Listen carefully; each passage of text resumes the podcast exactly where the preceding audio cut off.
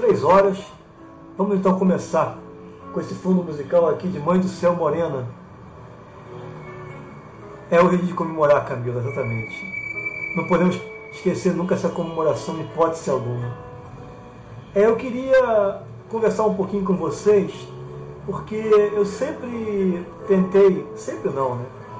Depois de um certo número de anos, é, acompanhando Nossa Senhora de Guadalupe, estudando o que aconteceu, eu comecei a, a ver que existe havia um paralelo né, entre a aparição de Guadalupe e os evangelhos, por exemplo. Eu sempre achei que houve um paralelo entre esses dois mundos. E eu comecei a estudar então um pouco o mundo asteca. E aí eu queria trazer um aspecto para vocês que é presente no mundo asteca e que a gente desconhece. É um aspecto que pode muito ajudar a gente a entender a aparição guadalupana. Nós temos que entender que ela apareceu para o índio asteca. Isso é fundamental. Sem essa compreensão, a gente não consegue entender na plenitude o que foi aquela aparição. A gente conhece só aquilo que a gente sempre conta, que contam para a gente. Então, por exemplo, existe um conceito no, no mundo asteca chamado difrasismo. O que é o difrasismo? O difrasismo é quando você junta duas palavras e ganha um significado novo. Então, por exemplo, se eu chegasse para vocês e falasse assim, você falasse cor verde, vocês iam pensar em quê? Ia pensar, por exemplo, em mata, ia pensar, por exemplo, em ecologia, ia pensar, por exemplo, em floresta, né? ou uma fruta verde, né? não está no ponto ainda.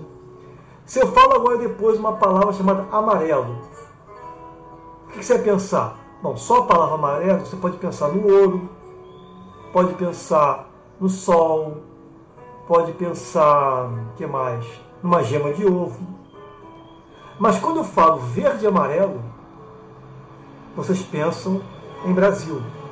Pensam no bandeira brasileira, por exemplo. Verde e amarelo. Então isso é um difrasismo.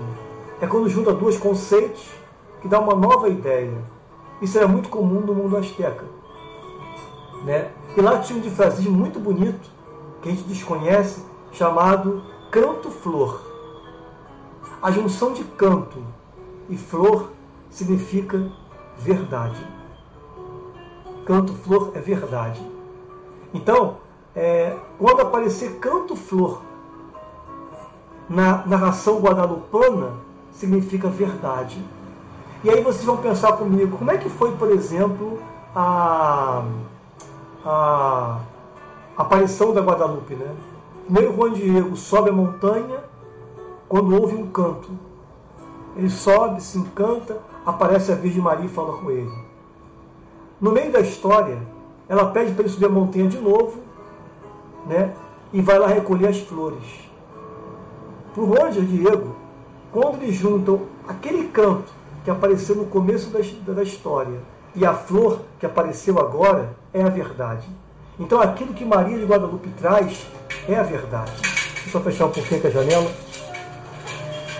Por causa do barulho de fora que atrapalha um pouco. É a verdade. Então o que eu queria falar com vocês?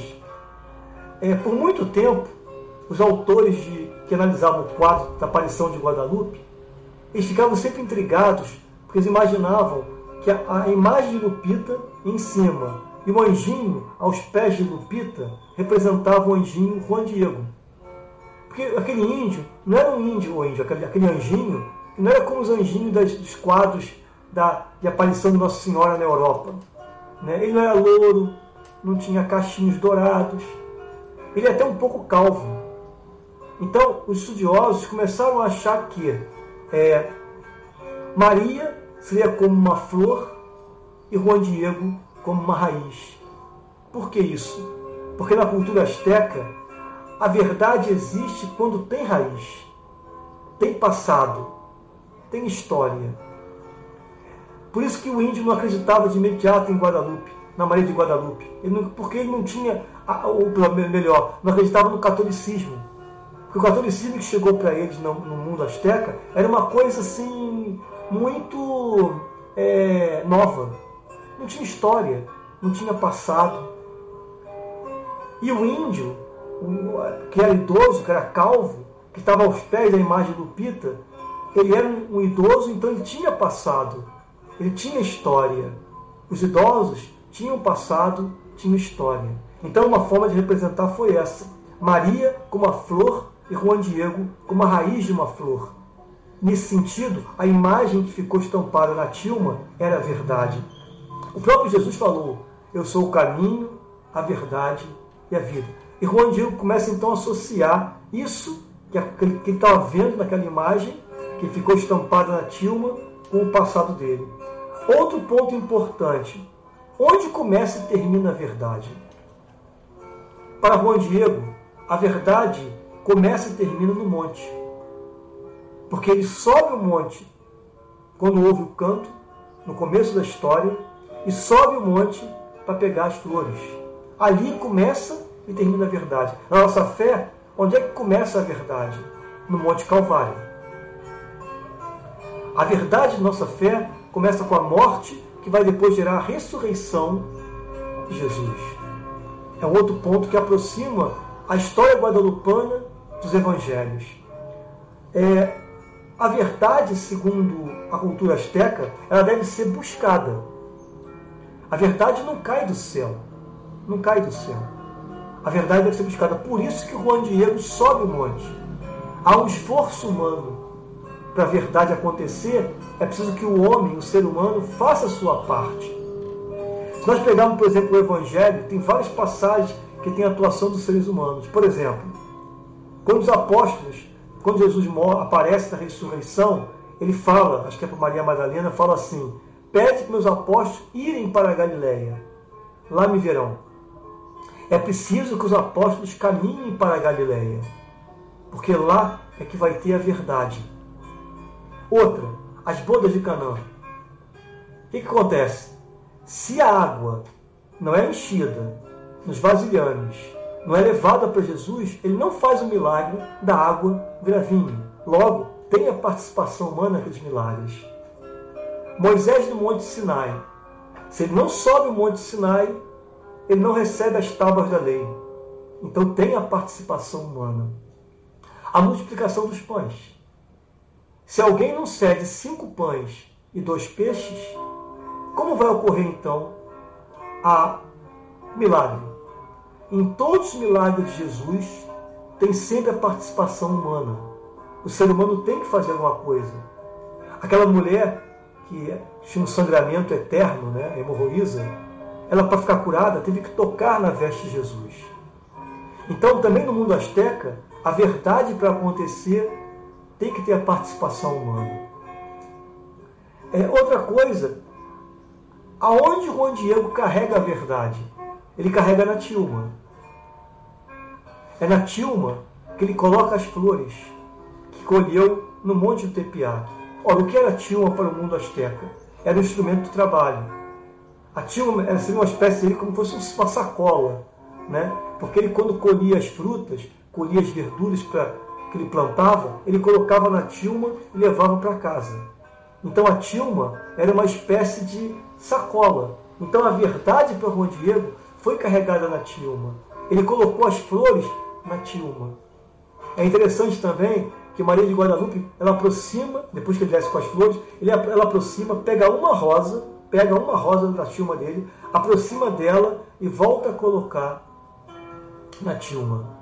O que, é que os pesquisadores dizem sobre isso? Eles dizem que a verdade nunca é pela metade. A verdade nunca é incompleta. Então Maria pegou a flor, mas ela devolve a flor para que ela seja completa a verdade, seja levada para o bispo, né? o bispo Zumar. Né? É, outra coisa importante, a tilma impressa com a imagem de Lupita bastaria como verdade para o homem branco. Para o bispo, bastaria ver aquela imagem estampada na, na, na, na tilma de Juan Diego, ele acreditaria no Juan Diego. Mas para Juan Diego, não era somente isso não.